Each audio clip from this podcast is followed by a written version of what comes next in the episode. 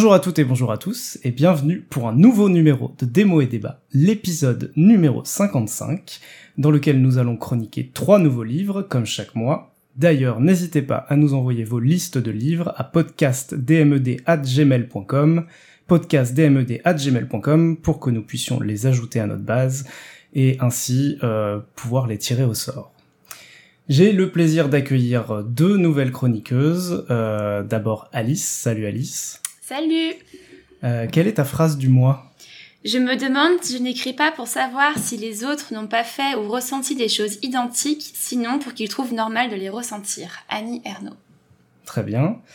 Et nous accueillons également Marine. Salut Marine. Bonsoir. Bonsoir. Quelle est ta phrase du mois? Moi, c'est beaucoup plus court. C'est euh, une phrase tirée du film Lola de Jacques Demy qui dit à un moment donné Vouloir le bonheur, c'est déjà un petit peu le bonheur. Merci. Quant à moi, j'ai un petit peu triché, ce sont plusieurs phrases mais ça reste court. Que faire si nous ne pouvons plus avancer ni reculer? Déplacer notre attention. Nous n'avons jamais ni avancé ni reculé. Nous avons toujours trié activement des éléments appartenant à des temps différents. Nous pouvons trier encore. C'est le tri qui fait le temps, et, non pas le temps qui fait le tri. Euh, passage extrait d'un livre de Bruno Latour, sociologue de l'écologie politique, qui vient juste de nous quitter au moment où nous enregistrons ce podcast. Paix à son âme. Plusieurs phrases, ça nous donne des livres, et ça tombe bien puisque nous allons en chroniquer trois. Nous allons chroniquer ce mois-ci Un barrage contre le Pacifique de Marguerite Duras, Le monde sans fin de euh, Jean-Marc Jancovici et Christophe Blain, et Lust d'Elfriede Jelinek. 800 pages de trompe, C'est si bon. 15 chapitres pourris.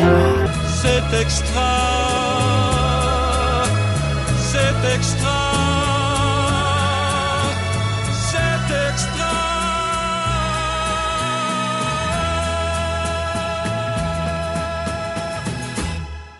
Nous commençons donc avec Alice qui va se faire un plaisir de nous présenter Un barrage contre le Pacifique de Marguerite Duras. Bonsoir à tous. Alors j'ai eu le plaisir, euh, euh, comme vous, de lire euh, Un barrage contre le Pacifique de Marguerite Duras, de son nom de jeune fille Marguerite Donadieu, qui est née en 1914 près de Ho Chi Minh, qui était alors en Indochine française. Elle y passe toute son enfance et n'arrive en France métropolitaine qu'après avoir obtenu son bac. Ce roman, Un barrage contre le Pacifique, est un roman d'inspiration euh, autobiographique qui a connu un fort succès lors de sa parution euh, en 1950, et c'est aussi le livre qui l'a révélé. Un barrage contre le Pacifique, c'est l'histoire d'une famille française qui est constituée d'une mère et de ses deux enfants, Suzanne et Joseph, qui sont de jeunes adultes. On comprend assez rapidement que le père est décédé il y a longtemps. Cette famille vit dans un bungalow près de la ville de, de Ram, dans la campagne, cette campagne est décrite euh, comme un terrain euh, très hostile à toute forme de vie humaine et loin de la prospérité euh, des grandes villes. La vie est difficile, la famille vit modestement et la mère a une idée obsessionnelle, bâtir un barrage qui permettrait de donner plus de valeur à son terrain. Il y a assez peu d'événements finalement dans ce livre. On suit les questionnements, le quotidien, les espoirs et les désillusions euh, des trois personnages. Suzanne qui attend son prince charmant et qui rencontre un riche bourgeois français, Joseph qui est décrit comme un peu caractériel et difficile à vivre, et la mère qui rêve d'un futur meilleur pour ses enfants et qui rêve d'argent. Au fil du roman, les trois personnages rencontrent d'autres Français venus comme eux en termes indo-chinoises. Cet ouvrage soulève plusieurs interrogations quant à la vie des Français métropolitains sur place, entre désillusions et vie d'excès en tout genre, et dépeint une société fragmentée au sein de laquelle il est difficile de sortir de sa condition sociale. Il interroge aussi sur le- les liens familiaux, sur le colonialisme, sur l'argent, le monde rural. Beaucoup de thèmes y sont abordés avec beaucoup de profondeur. Peut-être pourrions-nous commencer par évoquer euh, ce qui nous a le plus marqué dans ce roman, l'intime, le politique ou la dimension historique? Il y a beaucoup de choses à dire. Je vais laisser Marine nous proposer d'abord euh, son moment ou son thème marquant. Pour moi, c'est surtout un, un, roman familial et euh, on est vraiment en immersion dans cette famille qu'on voit assez proche, mais en même temps très conflictuelle. Et au fil des pages, on comprend les relations qui euh, qui lient les personnages, chacun entre eux et et les trois entre eux comme euh, comme un groupe face aux, aux étrangers, aux personnes qu'ils vont rencontrer. Et on voit justement comment ils peuvent devenir très complices alors que dans l'intimité du quotidien, ils vont beaucoup se, se battre presque, hein, euh, dans les mots, euh, mais même physiquement. Et pour moi, ce qui m'a marqué, c'était vraiment cette dimension familiale et le lien affectif entre les personnages et comment cette famille a vécu ensemble, a encaissé les coups durs, continué à vivre et continue à entretenir des espoirs qui paraissent fous. Et comment cette famille va se disloquer progressivement, comment on voit la fin venir. Et c'est ça que j'ai trouvé très beau et très puissant. Je suis à peu près sur la même ligne parce qu'évidemment le sous-texte et le prétexte et le côté autobiographique nous amènent sur des aspects plutôt historiques avec une critique euh, sociale et euh, politique du système euh, colonialiste. Mais c'est vraiment le, la famille, donc entre Joseph, Suzanne et leur mère, qui sont ramenés entre guillemets à leur plus simple, à leur plus simple appareil, pardon. C'est vraiment la famille la plus rapproché possible. Il n'y a pas d'oncle, il n'y a pas de tante, il n'y a plus le père, c'est vraiment la mère et les deux enfants qui sont très soudés, comme l'a très bien dit Marine, contre les étrangers. Et quand on dit étrangers, c'est pas les Indochinois, c'est pas les autochtones, c'est aussi les agents du cadastre, c'est aussi les gens qui sont pas de leur classe sociale, tout simplement. Ou les gens qui rencontrent. Tout ou les gens qui rencontrent, oui, parce qu'il y a une méfiance en fait euh, qui est euh, qui est innée et qui s'est développée au fur et à mesure des circonstances parce qu'ils vivent vraiment dans des conditions euh, déplorables et euh, insalubres notamment à cause des dettes contractées du fait euh, de, des magouilles en gros de la de, des agents administratifs et donc du système politique euh, lui-même qui sont très clairement décrits comme mafieux. Donc ça c'est la charge la, la, plus frontale. Et euh, c'est des relations aussi qui sont je trouve assez donc profondes comme tu as dit mais complexes. C'est-à-dire que la relation entre les deux enfants notamment est assez et c'est à dessein c'est assez tendancieux parce que mmh. Suzanne admire son frère jusqu'à mm. l'excès. Elle le dit elle-même, euh, je ne sais pas trop pourquoi. Euh, je devrais, je ne devrais pas parce que bon, le côté familial, mais aussi le côté, bah, il est, il est vulgaire, mais il est en même temps très fort. Et il y a des, des passages où elle dit très clairement, enfin, on est dans ses pensées, euh, je ne l'ai jamais vu aussi beau que quand il s'est, mm. euh, quand il a insulté ou tiré euh, un coup de fusil en l'air. Enfin voilà. Donc ça, c'est des passages extrêmement forts et extrêmement originaux par rapport à ce qu'on peut lire même de manière un peu contemporaine dans des romans qu'on va dire un peu euh, bah, populaire généraliste. Et si je devais donner un passage préféré, parce que là on est, on sort un peu de la famille justement, c'est le, passage sans en dévoiler trop bien sûr, où euh, Joseph est à la ville, il a disparu pendant des jours et il passe en fait une soirée avec une femme plus âgée que lui qu'il a rencontrée dans un cinéma. Euh, avec le, mari de cette dernière et en fait toute la soirée est euh, consacrée à, à saouler le, le mari euh, jusqu'à ce qu'il tombe raide, raide mort, enfin pas raide mort, mais euh, qu'il s'endorme pour que ensuite ils aient le champ, le champ libre et tout le chapitre, qui est d'ailleurs un chapitre bien découpé par rapport au reste. C'est Joseph qui raconte et qui, qui raconte le, le parcours de cette soirée, tout en la, en la mettant en parallèle avec euh, son excitation qui fait que monter jusqu'à ce qu'il en puisse plus. Quoi. Et ça c'est très beau aussi dans la manière dont c'est écrit.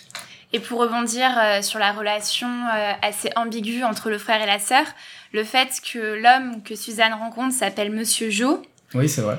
Euh, personnellement, j'ai vérifié à deux fois euh, le nom du frère euh, parce que ça portait un peu à confusion et euh, je suis assez d'accord.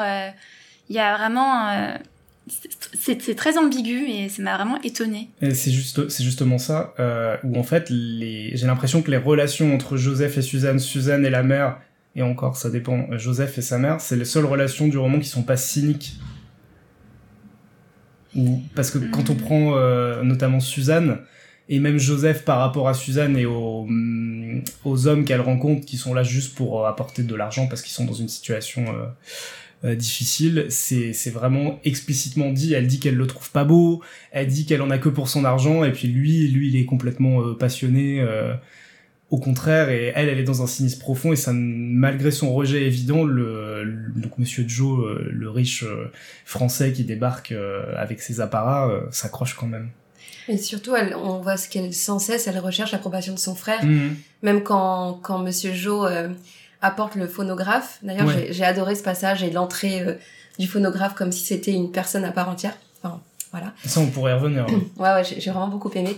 Euh, même en fait, quand, quand elle reçoit des cadeaux, elle va surtout guetter la réaction de son frère, même pas celle de sa mère, mais celle de Mhm. son frère, pour voir s'il se réjouit. Et en fait, c'est comme si elle, elle lui faisait des cadeaux. Et le Monsieur Joe, qui a offert ce phonographe, de les reléguer, euh, même pas au second plan, au 20e plan, quoi. Il y a un autre parallèle avec la voiture, euh, j'ai oublié le nom du modèle, mais de Monsieur Joe, qui est une voiture incroyable, neuve, riche. On sait que Joseph a une passion pour euh, la conduite et les voitures. ils ont une voiture horrible qui tient avec des fils de fer euh, et qui, qui a 20 ans et qui, qui roule presque plus. Il faut l'allumer, enfin, faut la lancer à la manivelle ou quelque chose Donc, comme faut, ça. Faut l'arroser pour, faut arroser le radiateur avec de l'eau. Voilà, c'est ça. Et euh, Monsieur, enfin pas Monsieur Joe, pardon, Joseph refuse cette voiture parce qu'il refuse Monsieur Joe. Et euh, du coup, Suzanne, même pour la voiture, n'a aucun aucun intérêt, comme elle a aucun intérêt pour son propriétaire. Mm, Je suis assez d'accord, mais je dirais pas qu'il n'y a pas de cynisme euh, dans les relations euh, entre la mère et la ses mère, enfants. ouais. Parce que je trouve justement, et c'est vraiment ce que j'ai aimé aussi dans le livre, c'est que la mère, moi je la sens vraiment torturée entre Mhm. un double discours. Elle Et de veut que sa fille, euh, voilà, elle veut que sa fille euh, fasse un bon mariage, euh, qu'elle ait accès euh, aux biens matériels, qu'elle ramène de l'argent, etc. Pour construire les Mais au fur et à mesure, on sent sa carapace qui se brise et à la fin, euh, je, je vais pas en dire trop, mais au fur et à mesure, on, on perçoit quand même qu'elle souhaite forcément mieux à sa fille et Mhm. qu'elle lui souhaite de rencontrer quelqu'un qu'elle aime avant tout. Et elle est quand même très dure avec sa fille aussi. Oui, oui. Donc ça, euh, ça les relations sont très complexes. mais ça veut pas dire que c'est cynique. C'est pas parce qu'elle est dure avec elle que c'est forcément cynique. Mais il y a un rapport de déséquilibre complet entre la relation qu'elle a avec son Mm. fils et la relation qu'elle a avec sa fille et qui se ressent aussi dans la relation entre les deux, enfin les frères et sœurs. Mais le personnage de la mère, puisqu'on en parle, est très ambivalent. Mhm. Elle le dit elle-même euh, qu'à un moment, enfin à plusieurs reprises, qu'elle est qu'elle est folle, que c'est une vieille folle. Enfin, ses enfants la traitent de folle à, à longueur de temps. Elle le reconnaît aussi parfois. Mais euh, c'est fou parce qu'il y a des passages où on sent vraiment des élans d'amour et d'affection des enfants vers leur mère qui vont la défendre euh, becs et ongles, notamment euh, quand il y a cet agent du cadastre qui arrive pour faire son inspection. Et, euh, et alors que dans, dans l'intime, cette mère, elle, elle est odieuse, elle est, elle est dure. J'ai, enfin, j'ai même euh, relevé une petite phrase que j'ai, que j'ai bien aimée Et puis elle se victimise à dessein. tout le temps. Euh, je la cherche, pardon.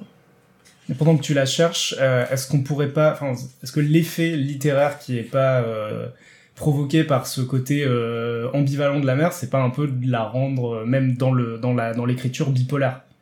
Parce qu'on on s- elle fait pas ça de manière consciente et euh, bon, elle est pas en bonne santé, etc. Donc euh, peut-être que l'effet recherché aussi est de la de la faire apparaître comme une personne non plus qu'ambivalente, bipolaire. Moi, je dirais que c'est sa condition Oui, humaine qui l'a vraiment rendue complètement folle. Ah bien sûr. Et que, en fait, le fait qu'elle souhaite à ses enfants euh, de sortir dans leurs conditions sociales, c'est presque un parallèle avec elle qui aimerait sortir aussi de, de sa folie. Et, euh, et justement, elle, est très obsessionnelle. Et je trouve que vraiment ces longues scènes, ces longues pages où Marguerite Duras euh, détaille euh, euh, le fruit de cette obsession, même pour nous, ça en vient presque étouffant tellement... euh, Ah mais il y a étou- il y a étouffant, il y a un sentiment qui revient souvent, c'est celui de la gêne, mais qui est pas, enfin qui gêne pas forcément le lecteur, mais la, la fameuse scène de rencontre avec Monsieur Joe où ils rigolent ensemble, lui il pige rien parce que c'est pas du tout son monde et il essaie de rire quand même avec eux, mais il Alors se démotive au de bout lui, de, en fait. voilà, et il le comprend pas. Oui. et du coup il y a un malaise, mais malaise pour lui. Et du coup ça on le ressent bien et c'est aussi un un bon témoin de la complicité entre les trois membres de la famille. Mais quand ils sont justement face à l'adversité, Ouais. face à des face à- des inconnus, là ils sont euh, soudés euh, les uns les uns avec les autres, alors que justement dans le voilà la phrase que je voulais euh, lire sur la mère, c'est ça. La vie était terrible et la mère était aussi terrible que la vie. Et du coup dans ça dans dans ce sens-là, je rejoins Alice par rapport au fait que la mère en fait elle est ce que ce que la vie a, a fait d'elle et, euh, et on voit à quel point c'était une vie euh, misérable, enfin pas pas depuis le début mais qui sont tombés vraiment dans un dans un état euh, proche de la misère et que la mère est la première victime de, de, de- des revers de la vie en fait. Et l'attente aussi. Moi, je trouve que c'était au centre du roman Mhm. aussi, c'est l'attente. Déjà, nous, en tant que lecteurs, on attend qu'il se passe quelque chose. Euh, Ouais. ben, personnellement, j'étais dans l'attente. Euh, après, voilà, tous les personnages attendent quelque chose. La mère attend une gratification. euh, Suzanne attend de rencontrer un jeune Une homme. voiture. Euh, Joseph on Attends de partir. attend de partir, effectivement. Et, et du coup, c'est vrai que tout le long, on, en fait, on, on sait à peu près où est-ce qu'on pourrait aboutir, mais il y a quand même des petites péripéties et qui sont très descriptives, je trouve. C'est vrai que c'est un thème fort. C'est vrai que c'est un thème fort et pour relier ce que tu dis à ce que disait Marine, c'est que ce, ce côté, euh, bah voilà, euh, les vicissitudes de la vie qui ont fait que euh, bah, ils sont dans un état euh, misérable, c'est aussi l'histoire d'une désillusion Mm, parce que les, les personnes qui ont été euh, qui ont émigré pour aller dans les colonies en venant de la métropole, on leur a promis, on leur a promis monts et merveilles et la déception n'en est que plus grande et cette attente elle est là aussi. Quand est-ce qu'enfin Mm. on va avoir ce qu'on nous a On promis nous a promis, ouais. donc en fait, ça renforce encore plus le sentiment. Et il y a encore des, alors justement dans le passage, et moi j'aime beaucoup le découpage du roman, qui est très simple. Les chapitres sont longs, il y a peu de chapitres, mais ils sont vraiment bien distincts. Où donc c'est le fameux passage où ils sont à la ville, donc euh, pas à la mer, en tout cas pas très longtemps. C'est surtout les enfants. euh, où on a une, un aperçu du face qui leur a été promis, mais qui n'est que de la distraction. Les bars, les cinémas, le cinéma qui est un élément important pour Suzanne notamment dans son développement personnel, son émancipation. Pour Joseph aussi, du Pour coup. Joseph aussi. oui. Et la recherche euh, du prince charmant aussi. Ouais. Ouais. Je trouvais ça super drôle de d'assimiler le cinéma à une sphère Ouais. intime en fait. Oui, bah en fait c'est bien expliqué assez littéralement, mais de manière quand même assez subtile. C'est que c'est c'est là qu'elle a ses représentations, c'est là qu'elle a de la, elle découvre, enfin elle découvre, elle assimile ses rêves à ce qu'elle voit au cinéma. Et euh, ce qui est assez drôle le parallèle entre elle qui découvre entre guillemets ses rêves en étant plus jeune, en regardant des films, en adorant regarder des films, et Joseph qui trouve quelque chose dans le cinéma physiquement. Mais dans le même temps, je trouve que euh, il y a justement cette ambivalence où Suzanne, elle, euh, elle aspire à appartenir à ce monde euh, dans le, le- le nord de la ville, où je sais plus où c'est exactement, alors que le- justement le, le passage où elle déambule dans, dans ces rues, où elle s'est fardée, où elle s'est habillée avec une robe de Carmen, etc. On sent le, encore une fois un malaise où en fait elle- tout le monde Elle la regarde et elle se sent pas à sa place. Donc d'un côté elle aspire à ça, mais en même temps elle comprend tout de suite que c'est pas là où elle doit être et que jamais elle n'y elle n'y sera. Bah, c'est le, le décalage entre ce qui a été promis et ce qu'elle est, et c'est aussi une critique des strates sociales d'une certaine manière qui sont imperméables Ah oui, clairement, entre elles. clairement. Sauf qu'elle rêve pas de d'y arriver, sinon elle aurait épousé Monsieur Joe par Ouais, bien exemple. sûr. Donc en fait elle, elle a conscience de son milieu et euh, elle cherche pas forcément à le quitter. Elle, Ouais. veut, elle veut quitter elle la plaine, elle veut quitter le, le bungalow, elle veut quitter le la Sa mère. sa mère et comment elle s'appelle la cette parcelle de terre comment ça s'appelle Oui.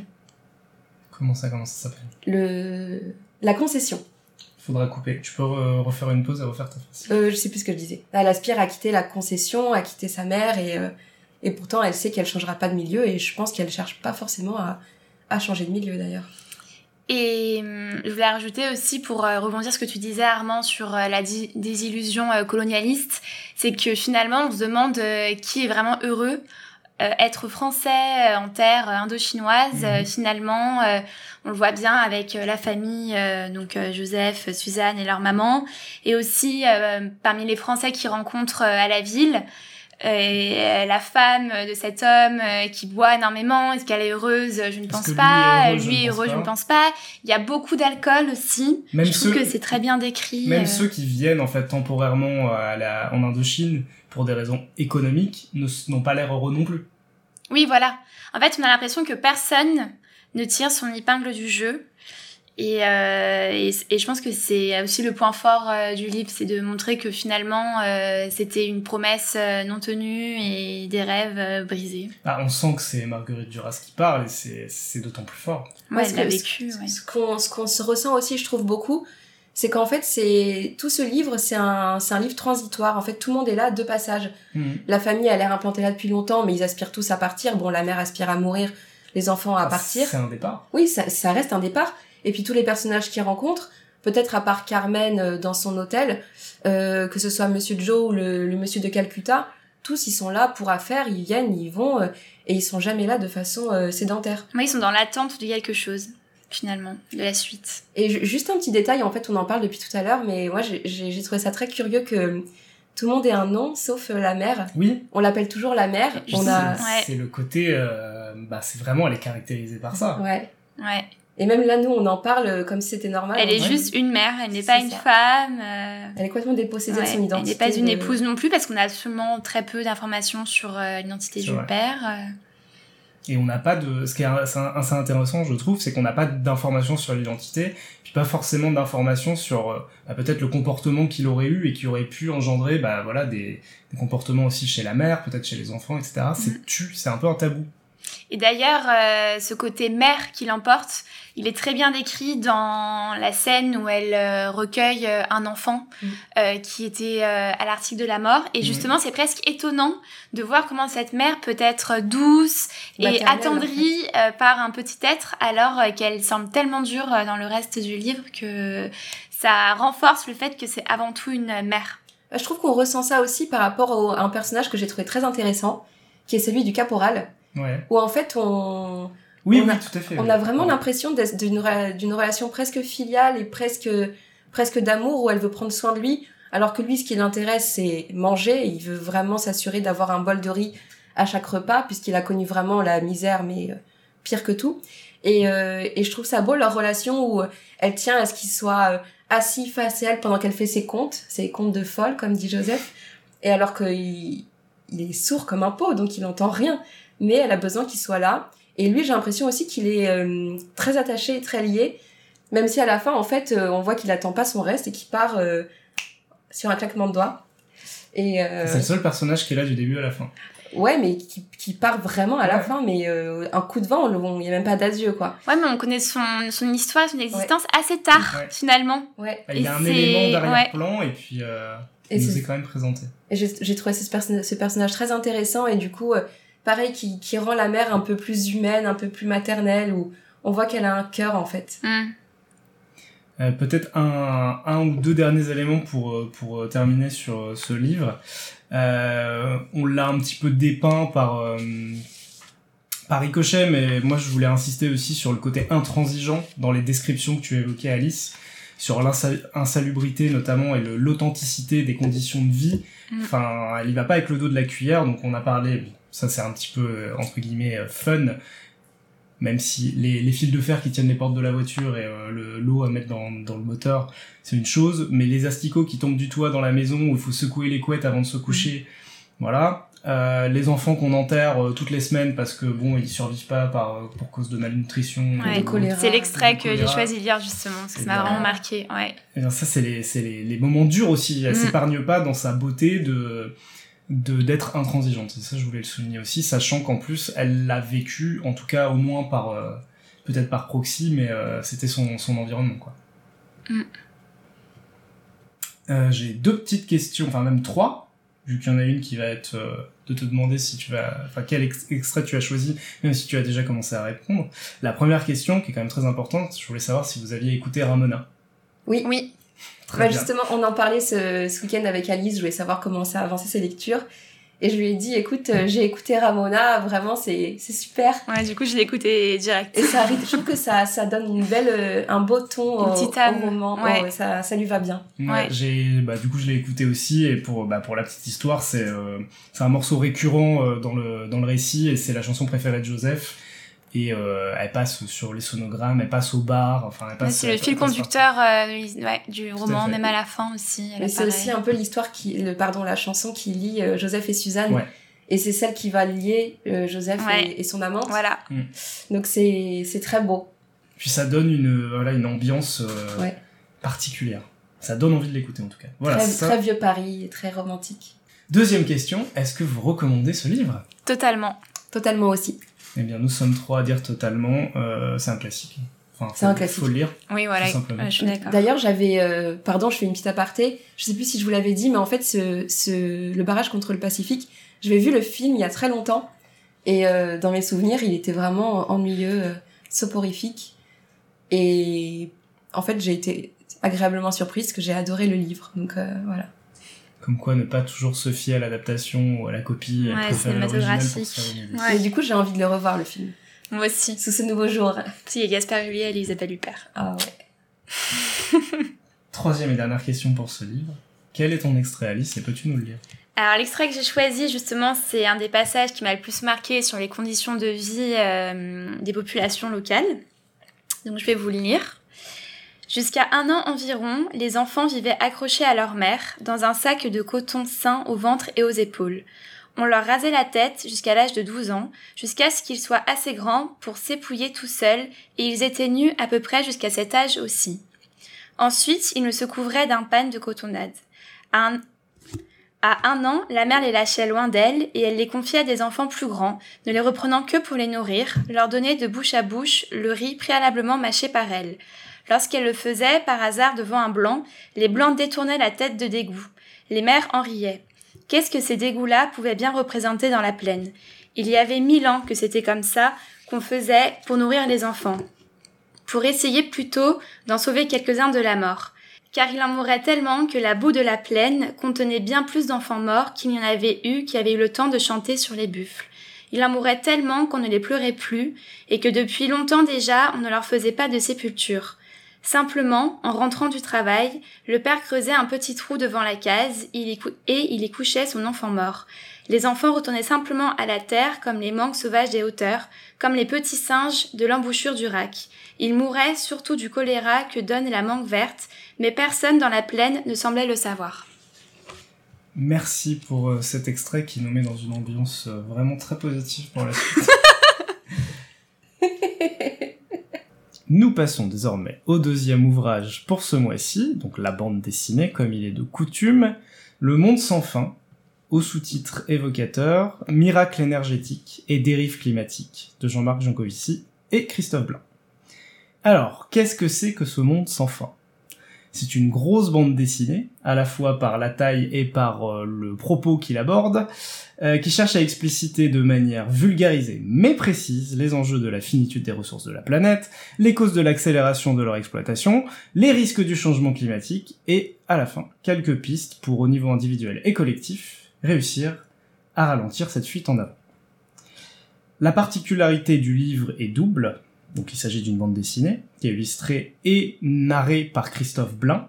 Il l'exprime, il même assez directement dans le récit où en fait il a eu une idée de faire une bande dessinée sur euh, ce sujet après s'être informé et il a contacté Jean Covici et ils ont fait euh, la bande dessinée. Donc Jean Covici, c'est un peu la caution médiatique euh, de cette bande dessinée, qui est sortie en 2021, donc en plein Covid. Jean-Marc Jancovici, qui est qui est-ce, hein, tout simplement C'est un ingénieur, c'est le créateur du bilan carbone, on l'apprend d'ailleurs dans ce, dans ce livre, membre du Haut Conseil pour le climat et fondateur du Shift Project.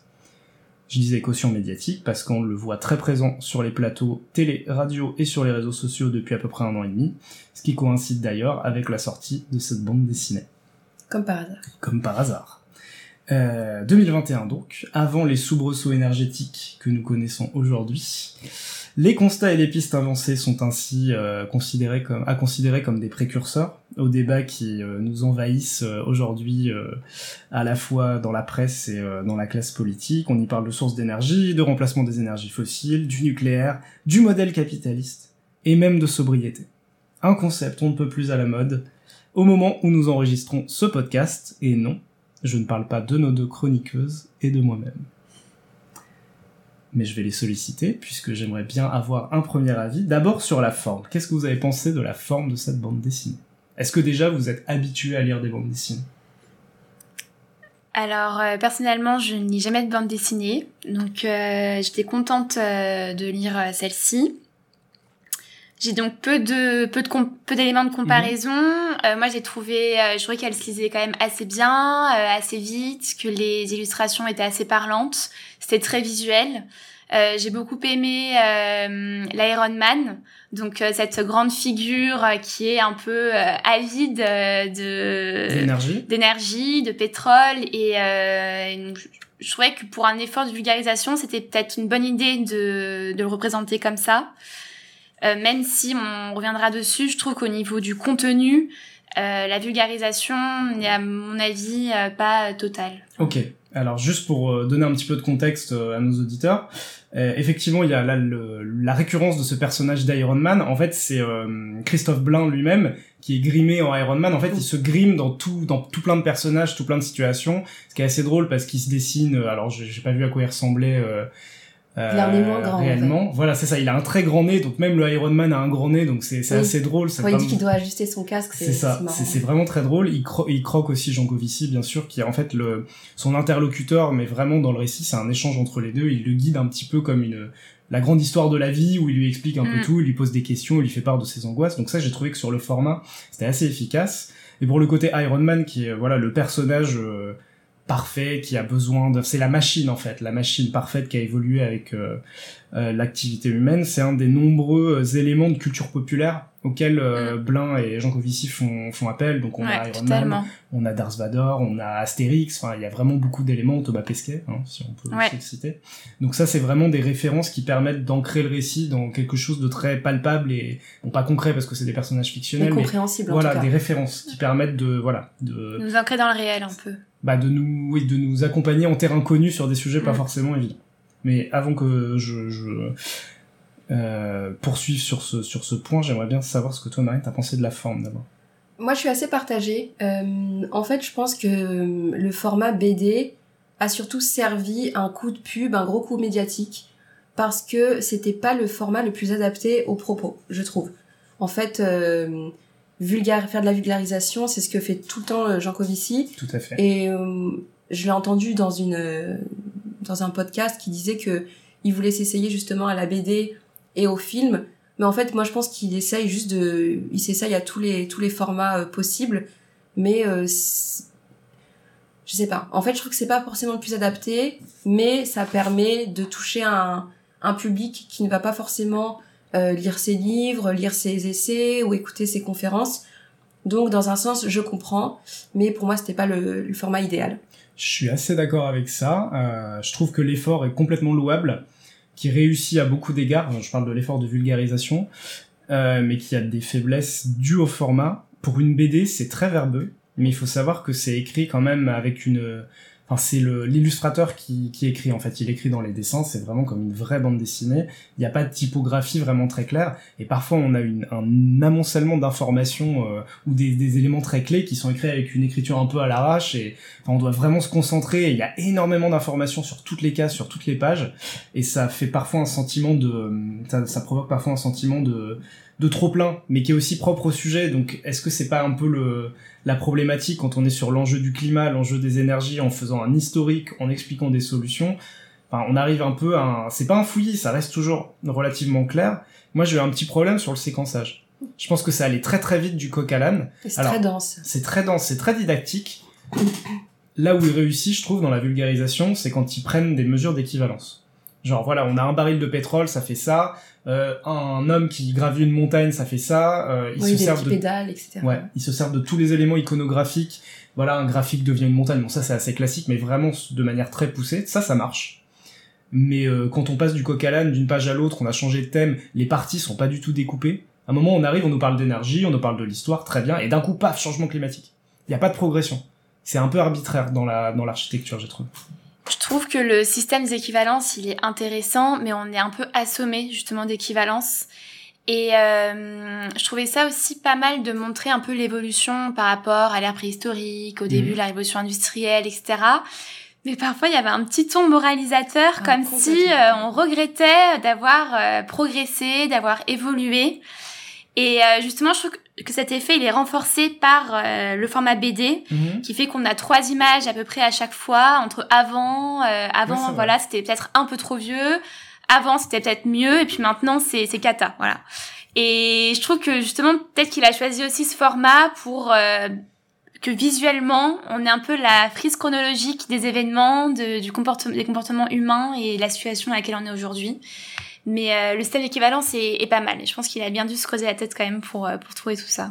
Ah, moi, je suis complètement d'accord avec Alice. En fait, euh, tout au long de la BD, j'ai pas pu m'empêcher de me sentir coupable et j'ai trouvé insupportable ce côté moralisateur. Coupable de pas savoir ou coupable de pas faire ce qu'il faut? Coupable de pas faire ce qu'il faut. En fait, je trouve que euh, à notre, euh, enfin, ces derniers, je- même pas ces dernières années, mais ces derniers mois, euh, le le- l'urgence climatique est omniprésente et euh, tous ces discours, personnellement, moi, me font culpabiliser. J'ai l'impression de faire euh, tout mal, de pas faire ce qu'il faut.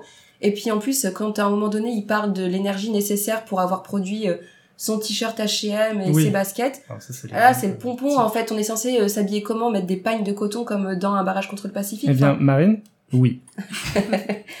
non, mais en plus, euh, moi, à mon niveau, j'essaye. je- J'ai encore organisé un vide-grenier ce week-end pour faire de l'upcycling. Ah, ça y est, c'est le, c'est le procès de Marine, ça Non, commence. mais je, je me sens coupable et j'ai trouvé ce côté moralisateur assez insupportable. Bah, il y a un côté moralisateur qui est un peu difficile à délier de la position d'expert de Jean Covici et qui est mise en scène comme expert dans la BD. C'est lui qui donne toutes les réponses. Alors, il y a un peu d'autodérision quand même. J'ai trouvé ça pas mal. Il y en a beaucoup plus sur Christophe Blain par Christophe Blain. Il y a pas mal, moi j'ai beaucoup aimé dans les représentations graphiques, par exemple, quand on a euh, le gaz ou le charbon qui sont personnifiés comme des petits monstres, qui disent des grosses conneries, enfin, euh, moi je suis plus polluant que toi, enfin c'est c'est tourné de meilleure manière. Euh, mais il n'y a pas que du moralisateur, mais après c'est plus dans la partie des solutions où il se dépeint un peu de ça. Par exemple, il y a un passage euh, sur la viande, qui est euh, notamment la viande bovine, qui est un gros, l'un des plus gros émetteurs euh, de gaz à effet de serre, aussi un des plus gros consommateurs d'eau. Christophe Blain, comme à de nombreuses reprises et sur de nombreuses pages, se met à transpirer, il angoisse, il panique. Est-ce que je- Jean-Marc, est-ce que je dois arrêter de manger de la viande? Et euh, Jean-Marc Jancovici, enfin en tout cas le personnage répond euh, non, pas du tout. euh, tu peux en manger autant, mais tu en manges mieux, tu euh, sélectionnes mieux ta viande. Là, on est plus sur des, des côtés un peu moins moralisateurs, je trouve, un peu plus rassuristes, mais ça arrive très à la fin. Alors moi sur le côté moralisateur, je pense que je me suis peut-être un peu mal exprimée, mais c'était plutôt parce que j'avais l'impression euh, que l'idée c'était c'était mieux avant.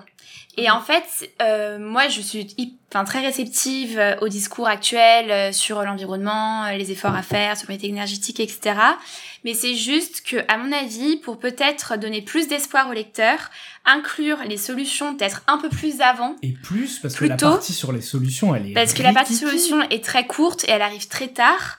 Et aussi parce que parfois il y a des bulles où on se demande euh, si on a bien fait d'évoluer aussi en tant euh, bah, que, enfin voilà, que est-ce que c'est une bonne chose finalement que l'homme se soit développé ainsi, euh, qu'on soit autant sur Terre, etc. Et c'est plus Oui, dans des petites remarques que je trouve qu'il y a le sentiment de culpabilité plutôt que dans la thématique qu'il aborde, euh, parce Mm, que je trouve je que c'est quand même euh, essentiel. Je comprends aussi, il y a des aspects justement où en fait il donne pas de solution. Il est pas moralisateur, mais il donne pas de solution. Sur le côté qui est la question, euh, enfin la question un petit peu la plus taboue, c'est-à-dire le- l'augmentation, l'accroissement de la population. Euh, il parle un peu de natalité, mais euh, Christophe Blain lui demande, oui, mais on fait comment dans les pays Voilà. comme en Inde, et Chine qui sont en train de se développer? Il dit, bah on pourra pas faire pareil, etc. Mais Et puis il parle même euh, d'une bonne pandémie euh, qui pourrait régler Oui. le problème. oui, Donc C'est euh, très cynique, ça, pour le c'est un petit peu cynique, ouais. c'est un petit peu cynique. Après, euh, faut savoir qui est Jean-Marc Jancovici. Il a quand même des idées arrêtées. Il est, il est plutôt considéré comme médian parce qu'il est ni très extrême d'un côté ni de l'autre. Mais il, est, il a quand même un discours qui est son discours à lui. Euh, le Shift Project, qui est, euh, qui est son euh, think tank, pour résumer, euh, c'est aussi quelque chose qui vise à, à diffuser des idées. Donc on est vraiment dans cette position-là. Il faut pas se mentir. Euh, si on part, si on prend les constats du, de la bande dessinée, bah, ils sont objectifs, il y a pas de souci. Après, il y a un certain discours, il y a des tropismes. On sait, si on s'intéresse un peu à la question que Jean-Marc Jancovici est un pro-nucléaire. Mm. À nouveau, je me positionne pas, mais évidemment, ça va infuser le récit. Totalement. Euh, mais voilà, le, ce, ce monde sans fin est en gros une version BD de ses autres ouvrages ou de ses autres prises de parole, de ses rapports et du Shift Project. Donc, comme le disait très bien Marine, c'est plus pour toucher une autre audience. Je pense que ça a atteint euh, globalement son objectif de vulgarisation, mais le format s'y prête pas forcément. C'est vraiment trop touffu. Et pourtant, euh, la BD fonctionne très très bien. Ouais.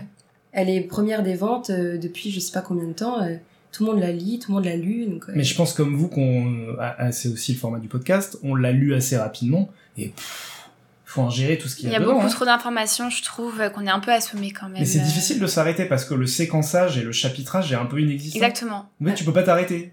En fait, le, un des problèmes, euh, et je, je ne m'y attendais pas avant de la commencer, cette BD, c'est qu'il n'y a pas d'histoire, en fait. Moi, je suis habituée à lire des BD où on a des histoires, donc euh, on est pris par le, par le récit, on attend, on attend de voir ce qui va se passer, tandis que là, c'est juste... euh, C'est un exposé? oui, c'est clairement un exposé, c'est une conférence de Jean Covici, mais dessinée. Moi, j'avais l'impression que c'était en fait un contexte au début, en la lisant, qu'on avait le contexte, et en fait, c'est un contexte sans fin. Exactement. Il y a euh, 120 pages sur 200 qui sont juste du contexte. Après, c'est un contexte qu'il est important de connaître. Oui, C'est juste que c'est très ambitieux. mais par rapport, je trouve que ça prend une part quand même disproportionnée. 80% euh, de contexte, BD. 20% de Voilà. et on fait quoi? Et Voilà. je trouve que ça, limite, ça arrive comme un cheveu sur la soupe, ça aurait dû être un autre livre. Mm. Et sur l'effet euh, touffu et dense euh, par rapport au format. Moi, ce, qui, ce que je me suis dit à la fin, c'est j'ai fini la BD. Je me suis dit, bah comment je vais faire pour si je veux relire et prendre un passage sur, par exemple, euh, celui que j'ai trouvé très bien sur quand il nous explique euh, c'est quoi le pétrole, c'est quoi le forage de pétrole, c'est quoi la différence avec le pétrole de schiste. C'est très bien expliqué. Euh, avec une petite critique, des petits taquets sur les capitalistes américains qui sont, euh, voilà, c'est c'est toujours assez drôle dans l'iconographie. Mais il n'y a pas de glossaire, il n'y a pas de sommaire. Je... Donc à la fin, en fait, j'ai fini mon livre, je veux retrouver un truc sur le gaz de schiste, bah je peux pas. Je suis obligé de refeuilleter toute la bande dessinée, c'est un peu dommage. Faut avoir une bonne mémoire visuelle. Oui, on n'a pas dit le nombre de pages, ça fait euh, 200 pages. Et pour une BD, c'est assez dense, en C'est assez dense. Et c'est le moment de dire que la BD est lourde aussi en poids. Elle est grosse et, Et, lourde. et ce n'est pas une BD transportable. Vous ne pouvez pas la lire dans le train ou dans le métro, dans le sauf métro. si vous avez une table, avec vous. table de jardin dépliante, pourquoi pas. C'est assez compliqué. Mais après, euh, je peux comprendre, il faut se poser pour le lire et bien gérer.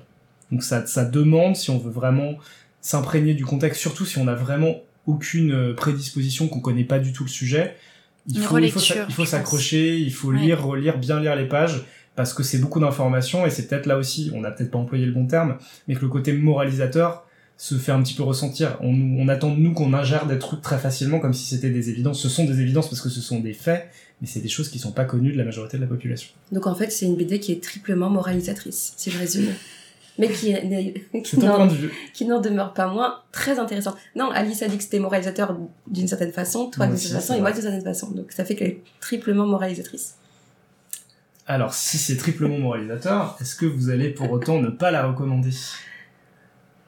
Je la recommande euh, quand même parce que euh, c'est euh, très important d'être au courant de ce qui se passe, même si on retient pas tout, qu'il y a des termes scientifiques, que c'est dense. je pense que moi, je, je pense que je la relirai parce qu'il y a des passages que j'ai lus rapidement et qui demandent peut-être plus d'attention.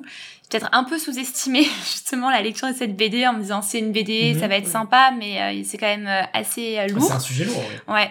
Donc euh, oui, oui, je, je la recommande.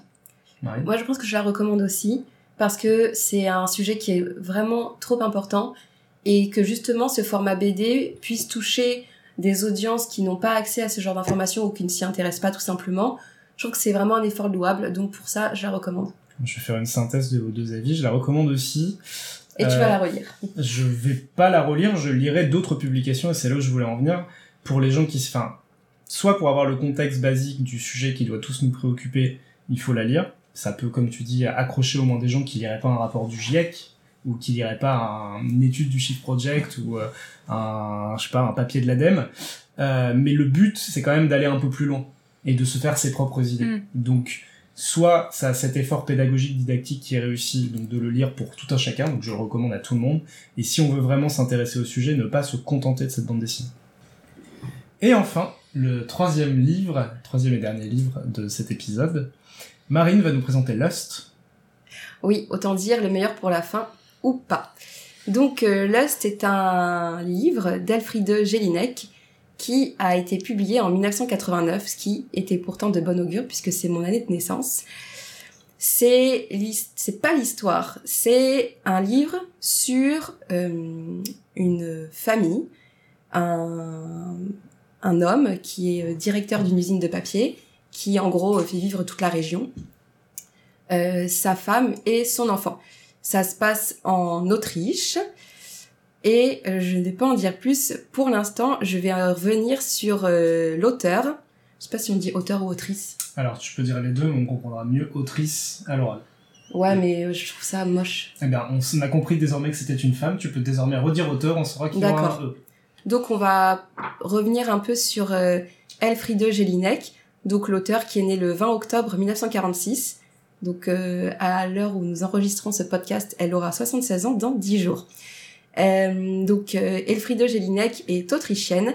Son père était d'origine tchèque, sa mère d'origine germano-roumaine, issue de la bourgeoisie catholique, décrite par Jelinek comme despotique et paranoïaque. Ça donne le ton.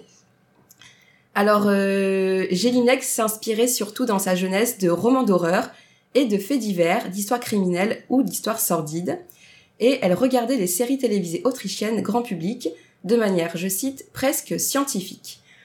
Par la suite, elle a été militante au Parti communiste et elle s'est rapidement essayée à, euh, j'allais dire la littérature, mais je vais plutôt dire l'écriture, parce que euh, je, pour moi, la littérature, c'est ça reste à voir pour euh, cet auteur. Et chaque nouvel ouvrage de Jelinek provoquait des polémiques pas possibles en Autriche. On va voir pourquoi après. Son roman le plus vendu que vous devez connaître, c'est La pianiste, parce qu'il a été adapté au cinéma en 2001, avec notamment Isabelle Huppert. Et je trouve que ça fait un petit lien avec euh, ce qu'on a Ouais. dit précédemment. Deux fois Isabelle Huppert. Et même sur la famille aussi. C'est ça, sur la famille. Ouais. Alors c'est vrai que c'est un, un modèle complètement différent de famille, mais où on a, un- on a un podcast qui est sous le signe d'Isabelle Huppert, pour notre plus grand plaisir. C'est rare. Ah, j'ai- J'aime beaucoup Isabelle Huppert. J'ai Euh, l'impression que tu veux plus parler d'Isabelle Huppert que de Elfriede Jelinek. Et, euh, je, te- je te prie de continuer. Et la pianiste a reçu trois prix lors du 54e Festival de Cannes. Il faut savoir aussi que Elfriede Jelinek a reçu le prix Nobel de littérature en 2004 pour, je cite, la, je cite le prix Nobel, le flot de voix et de contre-voix dans ses romans et ses drames qui dévoilent avec une exceptionnelle passion langagière, l'absurdité et le pouvoir autoritaire des clichés sociaux. Et une fois qu'on a dit ça, Ça donne le ton. mhm, Mais euh, je veux continuer sur ce prix Nobel, puisque l'année d'après, en 2005, un membre du jury a démissionné de l'Académie en protestation de ce choix qu'il a jugé indigne de la réputation du prix, et il a jugé l'œuvre euh, de Jelinek de fouillis anarchiques et pornographie plaquée sur un fond de haine obsessionnelle et d'égocentrisme larmoyant. Bon voilà, Euh, je pense que j'ai assez présenté l'auteur. J'avais envie aussi de dire que sa première éditrice a arrêté de la publier parce que ces, deux, ces traductions devenaient trop compliquées et surtout parce que c'était beaucoup trop agressif dans son dans son dans ses romans. Et euh, voilà, on va tout de suite passer à Lust justement, euh, qui, selon elle, Jelinek elle-même, ne s'intègre dans aucun genre parce qu'il ne peut y avoir de genre pour ce type de récit. En effet, malgré la présence d'une action racontable, les, acteurs ne sont plus les porteurs de leur destin mais des porte-voix. Dans Lust, la structure narrative est à nouveau brisée, décomposée en éléments selon les principes structuralistes. Euh, donc, euh, je sais pas si vous êtes d'accord avec ce que Jelinek a dit elle-même de son roman par rapport à cette forme dru- déstructurée. Euh, je sais pas trop comment euh, analyser les mots de d'Elfriede Jelinek, un peu comme dans son roman, parce qu'effectivement c'est un rythme assez décousu. Euh, on a l'impression que ça s'arrête jamais et en même temps on comprend pas toujours ce qu'elle veut dire. Même si de ce que j'ai cru comprendre en la lisant euh, parler de ce roman, on est bon c'est aussi compréhensible en lisant le roman lui-même. Euh, sur un parallèle assez nébuleux entre critique de la condition sociale entre les ouvriers exploités par leurs patrons, les femmes exploitées par les hommes, en tout gros les rapports de domination, ce qui fait, ce qui a du sens si euh, c'était une militante du Parti communiste, euh, et les rapports de domination sexuelle.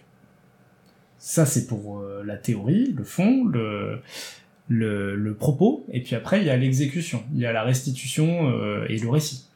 Et euh, on va parler du style, mais on va aussi parler beaucoup de sexe. Euh, de sexe, de sexe, de sexe, et de sexe surtout contraint.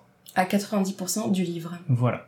En fait, on pourrait filer. Euh, alors, j'en mettrai même deux parce qu'il y a deux. Enfin, il y a deux relations entre le personnage principal. J'ai oublié son nom, c'est Gerta ou quelque chose. comme ça. Gertie. Gertie, pardon. Gertie et son mari, donc euh, le patron d'usine, et euh, un jeune amant qu'elle rencontre au fur et à mesure du récit.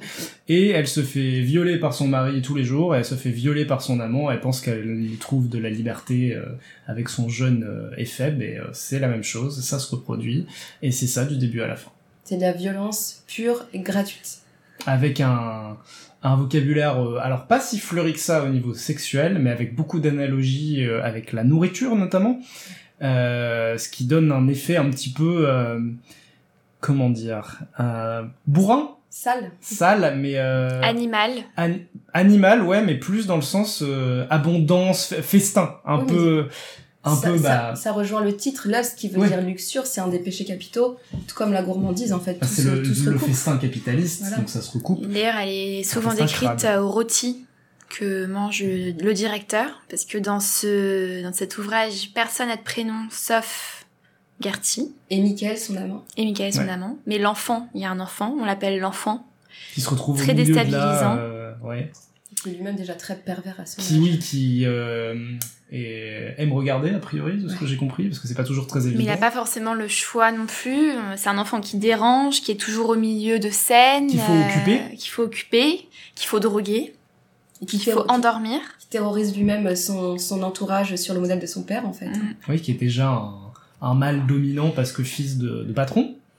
Mais hum, dans le, dans le style euh, de ce texte, parce que moi non plus je n'arrive pas trop à, le- à le définir, en fait, euh, j'ai beaucoup réfléchi à pourquoi on peut écrire un texte comme ça, Et comment, surtout comment on pouvait prendre du plaisir à lire un texte comme ça, et, même en fait... plaisir à l'écrire, à le concevoir. Oui, euh, bien sûr. Mais hum, en fait, on lit les scènes, c'est très violent. Donc on a vraiment l'impression de subir la scène. Et on est spectateur. Et j'ai aussi l'impression que Gertie est aussi spectatrice de ce qui lui arrive. Ah, elle est complètement hors de son corps en fait. complètement spectatrice de ce qui lui arrive. Et il y a quand même, entre chaque scène de violence, quelques pages où on parle d'un autre sujet. Et là, on a l'impression de respirer, mais on sait que ça va se repasser. Et je pense que c'est vraiment la sensation qu'a une femme qui subit ce genre de violence au quotidien. Mhm. C'est-à-dire qu'elle subit, qu'elle sait, elle a quelques moments de répit, hop, on s'éparpille un peu sur un autre sujet, sur l'enfant, sur l'Autriche, sur le tourisme, etc. Et puis on, on sait toujours, en fait, que la violence va revenir, Ouais. on s'attend limite. Moi, j'en venais au point où quand je lisais, enfin, quand il y avait un objet qui était décrit, je me demandais si c'était pas encore le directeur euh, qui était apparu, Mhm. qui s'était déshabillé d'un coup, etc. Et du coup, c'est peut-être aussi l'effet recherché, c'est de nous faire aussi à nous subir la violence que subit euh, le personnage principal. Oui, ça, je pense que c'est c'est assez clair et c'est euh, c'est vraiment le côté euh, piégé et enfin, je dis pas euh, je dis pas ça dans une manière consciente, mais elle a accepté, intégré en fait ce qui lui arrivait. Au final, Voilà. c'est machinal et c'est un objet. Et, Exactement. Et en fait, là où c'est perturbant, c'est que même avec l'amant, elle se laisse aller et, et, en fait, elle reprend ses réflexes dans sa relation euh, maritale, où en fait, elle redevient un objet. Et, Enfin, c'est tellement écrit de manière confuse que j'ai pas compris si euh, Michael euh, a eu un rapport avec elle uniquement ou s'il y avait aussi tous ses potes à un moment. Mais moi non plus, j'ai pas compris justement. euh, Il y a une scène où il y a beaucoup de gens, il y a beaucoup de femmes, etc. Et je me suis demandé si c'était un fantasme. Tu sais pas combien ils sont, C'était tu une sais pas qui scène-. Moi, je me suis demandé même si c'était pas une scène pornographique en fait, euh, si elle regardait pas ça de chez elle ou si elle l'inventait pas, parce que en fait, on perd la transition entre euh, la scène d'avant et cette C'est scène-là. ce que j'allais dire. À un certain moment, euh, moi, je me suis posé la question à peu près au milieu du roman. Euh, je me demandais si la relation sexuelle que j'étais en train de lire depuis 15 pages, c'était avec Michael ou avec son mari. Je sais plus où j'en étais. Ou avec des inconnus. Ou des inconnus. Ouais. le style est confus de A à Z et en fait je vais vous faire une confidence. C'était le livre que je devais présenter, mais en toute honnêteté, je ne l'ai pas fini. Voilà. Je, je Parce n'ai- que tu as fait un rejet. Euh, parce que je, je ne supportais pas ce style que je trouvais éprouvant, indigeste, incompréhensible, qui est à la fois pompeux, qui est à la fois qui passe du coq à l'âne, il y a que des métaphores, après on parle de choses très concrètes, puis on revient à des métaphores, il y a aucune narration. Donc même si le propos peut être intéressant sur la condition féminine, mais aussi sur euh, les classes sociales, sur la société autrichienne, etc., en fait le, le style dessert complètement le propos, euh, et puis en l'occurrence le propos est à 90% pornographique comme on l'a déjà dit, donc je suis pas sûre que ça mérite d'être lu quoi qu'il en soit. Mais moi j'ai vraiment pas pu lire ce livre. Je savais que je devais le présenter, mais j'ai arrêté euh, au, milieu en fait. Bah, le, le style, donc outre le propos qui est hyper, euh, voilà, euh, difficile, euh, le style est hyper obtus et euh, à la lumière des éléments de présentation que tu nous donnais, on comprend pourquoi ces traducteurs ou traductrices les ont l'ont lâché parce que là on a lu une traduction en français. Mais c'est un bordel pas possible, même dans la ponctuation, ça part dans tous les sens, il y a des erreurs, parce qu'à mon avis, il y a des erreurs dans le, texte dans le texte Les original. mots sont coupés, Les il n'y a mots pas sont de coupés, tiret. voilà. euh, Oui. Et c'est vrai que je me suis posé la, pardon, je me suis posé la question de la traduction dès le début du livre. Je me suis dit oh là là, comment le traducteur a fait pour traduire ce, ces lignes il n'y a pas traduit le, titre. Oui. Et c'est un choix aussi, je crois, de pas traduire le Lust. Parce qu'ils n'ont pas trouvé d'équivalence. euh, C'est luxure. Bah ouais, mais je crois que. Oui, mais est-ce que le, ça raconte la luxure de qui? La luxure du, du mari, la luxure Ouais. de, de son amant, la luxure de, de la société en général, Mais de tous les, les ouvriers qui sont voyeurs, qui sont envieux, parce que euh, ils batifolent euh, les fenêtres grandes ouvertes avec la lumière allumée pour que tout le monde puisse les voir. Mais à part euh, au-delà de la simple description, est-ce qu'il y a un propos très engagé sur la société? Ah, complètement. Et euh, elle, est- bah, euh, comment elle s'appelle déjà? Jalinek. Jalinek était euh, très critique vis-à-vis de la société autrichienne. Elle était militante, militante au Parti communiste et euh, elle était sans arrêt en train de se prendre le bec avec euh, la droite. Et euh, c'est c'est clair dans toute son œuvre Ouais. qu'elle critique. Euh... Mais à la fin du récit, est-ce qu'on en sort quelque chose à part euh, elle critique? Ah Alors, bah non, c'est juste des critiques, c'est gratuit. Comme tout, tout ce livre, c'est de la Tout est violence gratuit, gratuite. Tout est gratuit, mais euh, j'avoue que j'ai quand même trouvé euh, une critique de la famille hyper intéressante et je pense que j'ai très vite compris euh, pourquoi le livre allait être dur à lire, etc. Et je me suis un petit peu accrochée à d'autres thèmes du livre qui m'ont vraiment intéressée. Euh, j'en venais vraiment à ne plus, enfin, ne plus trop accorder d'importance à toute cette violence, etc. Mais euh, personnellement, la place de l'enfant m'a beaucoup intriguée et je trouve que ce livre pose une vraie question sur euh, la maternité, sur la filiation, parce que finalement, euh, elle se fait violer par son mari tous les jours, qui est ravi d'étendre ses semences dans l'appartement, etc. Mais elle ne veut pas d'enfant. Euh, cet enfant dérange. Je trouve que l'enfant est souvent comparé à de la viande, à un bout, à un morceau qui est là, qui est presque inerte et qui fait quand même partie d'elle. Bah, que c'est une contrainte C'est c'est une pour contrainte. les deux, et surtout pour lui qui euh, doit le- l'endormir ou l'écarter pour euh, avoir accédé à ses fins. Oui, et puis aussi Gélina qui répète à plusieurs fois que la femme est tripartite, euh, qu'elle Ah est euh, une, une mère, une, une épouse et euh, je ne sais plus, Une euh, amante. une amante, Et qu'elle est sûrement. tripartite aussi pour les trois accès. euh, Oui, les accès. Oui, voilà, exactement. Euh, mais moi, j'ai trouvé quand même que euh, l'aspect de la maternité, du rapport à la famille était euh, assez euh, assez intéressant parce que finalement, on ne sait pas trop si euh, Gertie aime son enfant ou pas puisqu'il reproduit et représente exactement euh, tout ce qu'elle déteste euh, chez son mari. Et euh, Mais moi, je trouve qu'on on a vraiment cette prédominance du, euh, du triangle de Cartman, je trouve, dans ce, dans ce roman, où les trois, les trois personnages principaux, tour à tour, ils vont être chacun euh, le bourreau, le sauveur, la victime. Peut-être à part le, le père qui est, qui est sans cesse le, le bourreau, le bourreau de son fils, le bourreau de sa Mhm. femme, mais aussi le bourreau Ou de tous les ouvriers. ouais. Alors que le- l'enfant, il va être euh, tantôt euh, victime bah, de ses parents, tantôt sauveur quand sa mère va un peu s'échapper au travers de lui en, en se disant qu'il faut qu'elle s'occupe de lui et qu'elle va vraiment concentrer son attention sur son enfant. En même temps, il va être lui aussi euh, bourreau puisqu'il va, il va faire du mal à sa mère. Sa mère, évidemment, c'est une victime euh, par définition dès le début, mais elle va être aussi euh, bourreau de son, de son fils, sauveur aussi par rapport au père. Enfin bon, je trouve qu'on a vraiment des rapports de force sans cesse, on n'a aucun répit dans ce, dans ce livre. Il y a une critique aussi euh, très vive de la religion, puisque souvent euh, elle explique que c'est une bourgeoisie catholique, etc. Et aussi une critique que j'ai trouvée assez moderne sur le tourisme de masse, euh, parce qu'elle elle parle souvent des skieurs. Oui, Euh, des tourismes, etc. de- Et euh, il y a toujours un petit peu cette, cette musique de fond qui apparaît au milieu d'une phrase. Bon, vu que le roman, vous l'avez compris, est assez euh, C'est déstructuré, très peu subtil. C'est c'est- c'est peu subtil. Rien n'est Et il y y a beaucoup de phrases où euh, il y a une scène de violence et directement elle fait une comparaison avec une critique de la société, etc. qui en devient oui presque euh, ridicule parce qu'il n'y a pas forcément de lien euh, entre les ça. propos. Mais euh, j'ai trouvé ça assez surprenant qu'elle parle souvent du tourisme, du ski, des skieurs, de la neige, la saison hivernale à Vienne. Je trouvais que c'était pas très cohérent. Ça rejoint ses engagements politiques où elle est euh, plus ou moins anticapitaliste et, euh, et le fait justement de la critique de la religion, c'est par euh, opposition à sa mère. hein. On l'a vu plutôt une mère avec qui elle n'avait pas du tout de bon rapport et avec qui elle a vécu très très tard. Et en fait, c'est même en partie pour ça qu'elle s'est engagée au Parti communiste. C'est vraiment pour contrarier sa mère qui était de, originaire d'un milieu très très bourgeois catholique.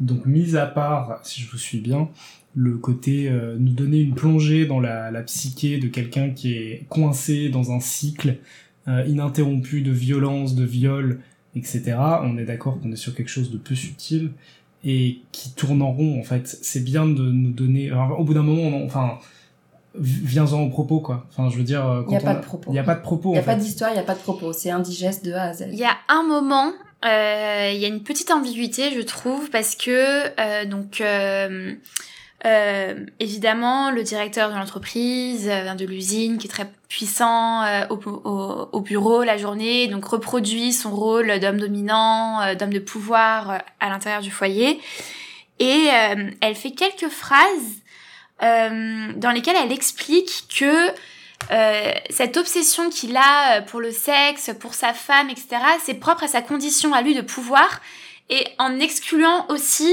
euh, bah, des ouvriers ou des hommes peut-être moins puissants qui pourraient être euh, plus sages euh, chez eux.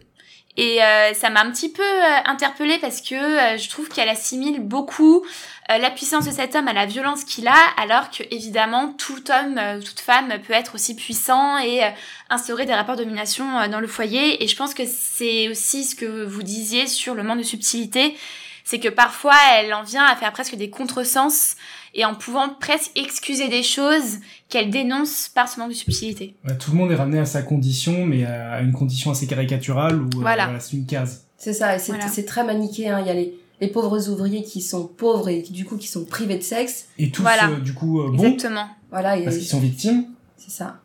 Et tous ceux qui sont euh, des hommes de pouvoir, même son jeune amant qui est, euh, je crois, ingénieur ou polytechnicien, ou peut-être que je confonds avec euh, la BD d'avant du polytechnicien euh, Jean Covici. Oui, mais qui a une situation enviable. euh. Voilà, et lui, pareil, euh, il peut, euh, enfin, d'une violence inouïe quand il a des relations sexuelles avec elle. Et le, le plus fou dans cette histoire, c'est que euh, Gertie en vient à, à espérer ces moments. elle pense avoir développé quelques sentiments pour lui et s'accomplir dans cette relation qui est une, relation d'une violence inouïe. Mais en fait, tout ça par, par opposition au mari, alors qu'en fait, c'est exactement la même, le même type de relation. Ouais, c'est juste le sentiment de s'être échappé euh, du foyer euh, familial Elle a- quelques elle a cassé instants et puis euh, euh, Elle a cassé une routine parce qu'en fait, il y a un élément qui a changé, mais la routine est exactement la Mhm. même. Ouais, mais elle ça est fait- complètement spectatrice. Moi, c'est vraiment ce qui m'a déstabilisée. Et puis, le, le ton est très impersonnel et parfois il y a un jeu et on sait pas trop à qui ce jeu se réfère.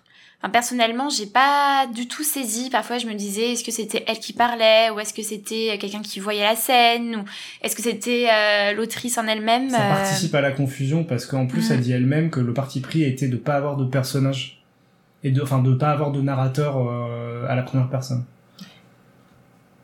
Ouais.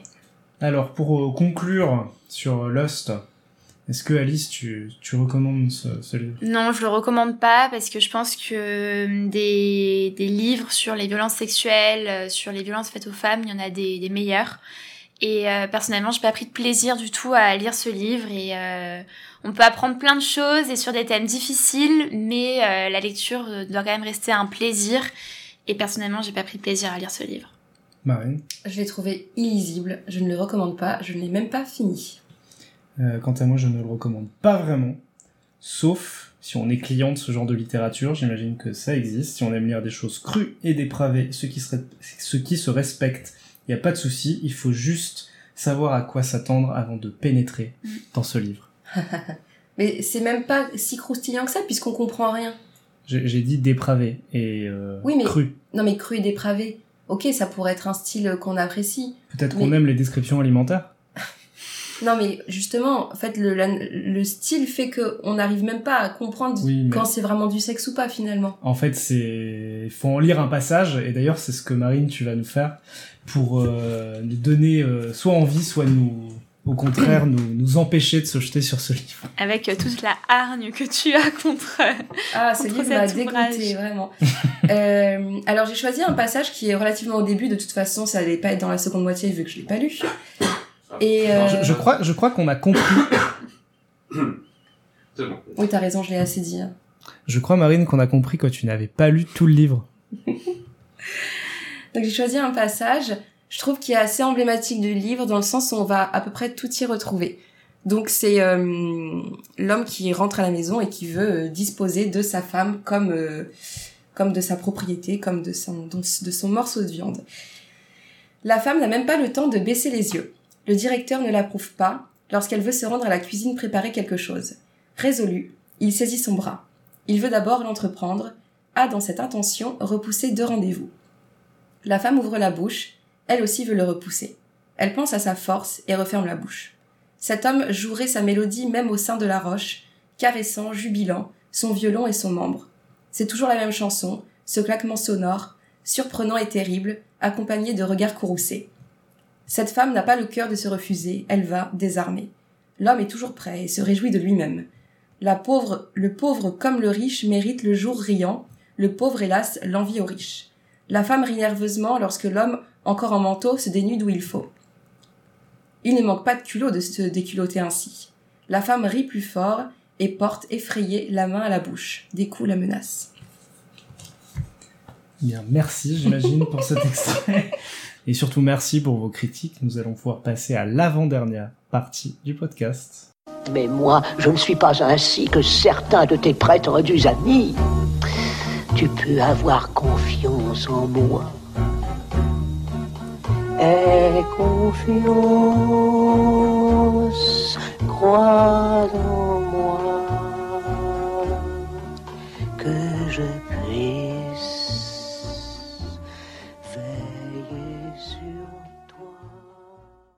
Nous allons désormais entendre vos recommandations. Et euh, comme le sort en a décidé, nous allons commencer par la recommandation de Marine.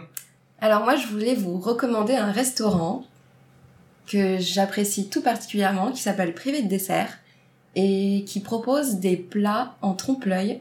Donc, euh, c'est-à-dire que les entrées et les plats sont bel et bien salés, mais portent le nom et ressemblent à des desserts, à des pâtisseries. On va revisiter par exemple les classiques euh, comme le Saint-Honoré qui sera en fait un burger. Et euh, à l'inverse, les desserts portent le nom de plats et sont en réalité sucrés. Par exemple, on a le steak purée qui est un moelleux au chocolat avec euh, une compote de pommes granny ou encore le tomate mozza qui est de la panna cotta, etc. Et je trouve que c'est un restaurant qui, qui vaut le détour. Où est-ce qu'on trouve ce restaurant? Alors, il y en a trois dans Paris. Il y en a un dans le 18e, euh, situé tout en haut de la rue des Martyrs, un dans le quartier des Batignolles et un dans le 12e arrondissement à côté du marché de la Ligre. Très bien, merci. Alice, qu'est-ce que tu nous recommandes ce mois-ci? Je vous recommande le film Revoir Paris d'Alice Vinocourt que j'ai adoré. Je trouve que c'est un film qui parle d'un sujet très lourd qui est les attentats euh, du 13 novembre, mais qui est d'une justesse incroyable. Euh, ce n'est pas du tout larmoyant, euh, c'est très juste. C'est vraiment un film d'espoir. Les scènes sont belles, il y a beaucoup de métaphores et c'est vraiment un film puissant qui décrit aussi très bien Paris, les différences classe sociale à Paris, les différentes euh, façons de traiter euh, les victimes euh, du 13 novembre et je trouve que c'est un devoir citoyen d'aller voir ce film. Oh bah j'irai le voir alors. Merci Alice. Je vous parlais de devoir citoyen aussi et je vais faire un petit lien avec la bande dessinée. Je vous recommande un podcast comme c'est original qui s'appelle Vivons heureux avant la fin du monde. C'est un podcast de Delphine Saltel qui est journaliste. Une production Arte Radio que vous pouvez trouver sur toutes les bonnes crèmeries de contenu audio, donc type Spotify, Apple, etc. Vous chercherez, vous trouvez. Euh, c'est un podcast qui est pensé euh, avec un thème chaque mois, quand ils ont le temps, c'est ce qu'ils disent, euh, pour un peu désamorcer et s'interroger, donner des réponses à nos angoisses dans un climat de crise sociale, environnementale, économique, j'en passe sur des sujets qui peuvent aller de bah voilà comment je m'habille aujourd'hui, comment on s'habiller de, de manière responsable, comment on s'aime, comment comment quelles sont les questions quand on élève des enfants, comment on se sépare, euh, comment on se détache de son téléphone, etc. Et c'est pas c'est jamais pris sous un prisme manichéen. C'est très bien narré par Delphine Saltel qui met d'ailleurs en scène de manière bon pas écrite euh, sa propre famille, donc ses enfants et son, son conjoint, et a fait appel à beaucoup de, de spécialistes. Le format est très dynamique, c'est pas très long, c'est une trentaine de minutes, quarantaine de minutes selon les épisodes, euh, et c'est vraiment très varié et très très bien. Donc euh, une œuvre de salut public. Et j'ai une petite question pour toi Armand du coup. Je t'écoute. Est-ce que tu n'as pas marre qu'on parle tout le temps de fin du monde? Bah non, ça nous occupe jusqu'à la fin du monde justement. Merci pour cette reco, je regarderai du coup. Moi je suis pas sûre. Je... Tu préfères lire Lost? Tu vas le finir peut-être, non Tu peux lire le The Shield Project, du coup, de Jean Covici. non, je pense que je vais surtout aller, aller au cinéma et voir euh, Revoir Paris. Ok. Très bien, bon.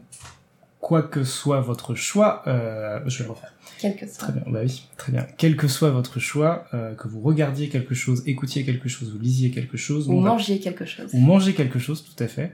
Euh, nous, on va continuer à lire, euh, et pour ça, je vais devoir passer la parole à Mehdi, qui va nous nous assurer le tirage au sort du mois prochain avec deux nouveaux chroniqueurs et il me reste avant cela à vous remercier. Donc merci Alice.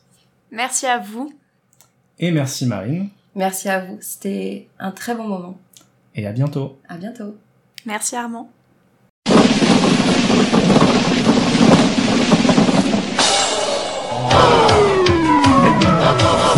Bon, et merci à Armand. En effet, c'est Mehdi qui prend le relais pour le, dernier, la dernière rubrique de cet épisode, puisqu'il s'agit du tirage au sort. Euh, je serai le présentateur du mois prochain et j'accueille les deux chroniqueuses du mois prochain de nouvelles. Bonjour Alexia. Bonjour Mehdi. Et Audrey. Bonjour Audrey. Bonjour Mehdi, bonjour Alexia. On va passer au tirage au sort. Je rappelle les règles. On tire au sort parmi tous les livres que les auditeurs nous ont envoyés par mail à podcastdmed.gmail.com. Chaque chroniqueur et chroniqueuse a le droit à un seul veto qu'il peut utiliser quand bon lui semble. Et on tire deux livres et une BD. On commence par les livres.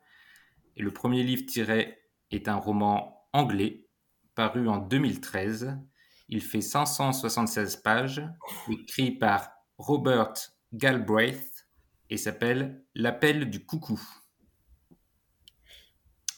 Est-ce que, Alexia, tu mets ton veto? Hmm, Non, Audrey? Moi non plus. Moi non plus. Deuxième livre. Il est français, paru en 2017. Il fait 150 pages et écrit par Édouard Philippe. Il s'appelle Des hommes qui lisent. Alexia, Pas de veto. Audrey, Pas de veto. pas de veto? Non. Alors, j'ai- J'hésite pas mal quand même. mais, mais non, mais je ne mets pas mon veto non plus. Donc nous avons déjà nos deux livres. L'appel du coucou de Robert Galbraith et des hommes qui lisent d'Édouard Philippe. On va passer à la BD. La première est une BD franco-belge parue en 2018, écrite par Émile Bravo. Elle fait 48 pages et s'appelle Spirou, l'espoir malgré tout. Audrey, Euh... Non, moi j'ai pas de veto. Alexia? Bon, bah moi non plus. et moi non plus. Donc bravo, vous êtes euh, courageuse, vous ne mettez pas de veto. On a donc nos trois œuvres. L'appel du coucou de Robert Galbraith, Des hommes qui lisent d'Edouard Philippe et Spirou, l'espoir malgré tout d'Émile Bravo. À dans un mois et bonne lecture. Merci. Au revoir Mehdi. Au revoir à tous. Au revoir Audrey.